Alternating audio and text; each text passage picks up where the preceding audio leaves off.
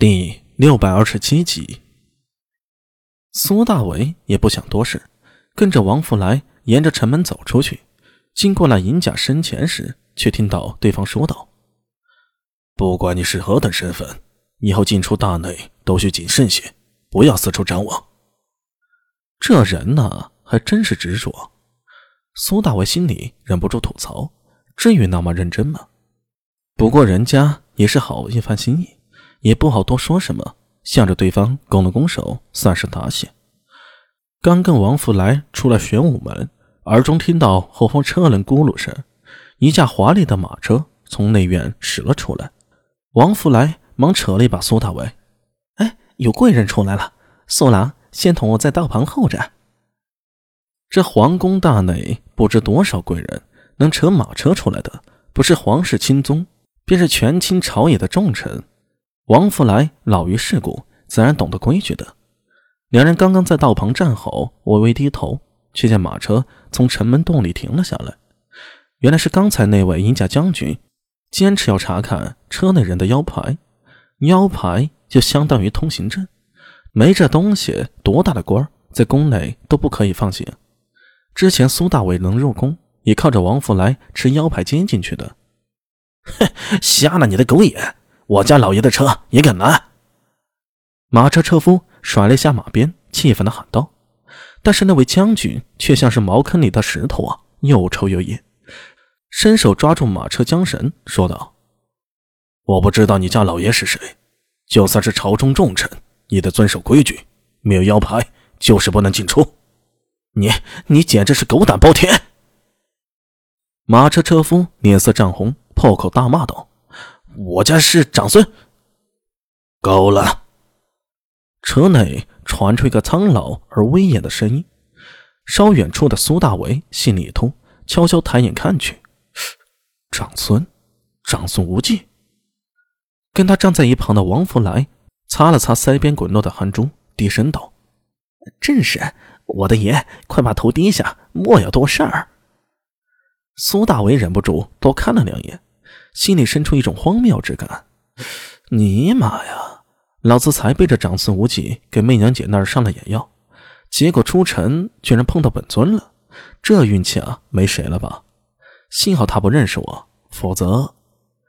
听说长孙无忌这人挺小心眼的，那个守城的将军只怕是要倒霉了。正想着，只见马车门帘掀开，从里面伸出一只拿着腰牌的手。那个威严的声音再次响起：“够了吗？”从声音里听不出这人的喜怒。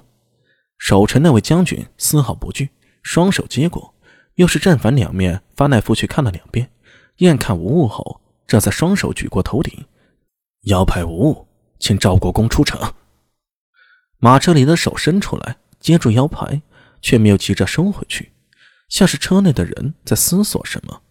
良久。只听见车内长孙无忌说道：“你是何人？”在下薛礼。银甲将军不卑不亢的说道：“薛礼。”长孙无忌回味了一下这名字。我记得你，贞观十八年，隋太宗征高句丽一你在军中表现突出，是你吧？薛礼后退两步，鞠躬抱拳。恭敬道：“啊，不想国公还记得此事。老夫的记性一向很好。太宗回来后，提拔你为右领军中郎将，镇守功臣玄武门。这一晃已经快十年了。”薛礼抬头，似乎被长孙无忌这句话戳中了心头之时，他的眼眶微微泛红，双手用力抱拳，一个字也没说。长孙无忌的手终于收了回去，门帘放下。你很不错，走吧。车内的老人拍了一下车厢，马车继续前行。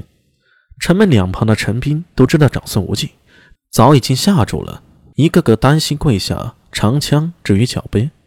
赵国公，谁不知道赵国公现在一人之下，万人之上，权倾朝野？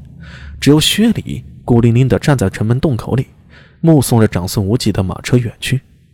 马车经过苏大为面前时，不知是不是错觉，苏大为感觉有双眼睛似乎瞥了自己一眼，那个眼神很冷。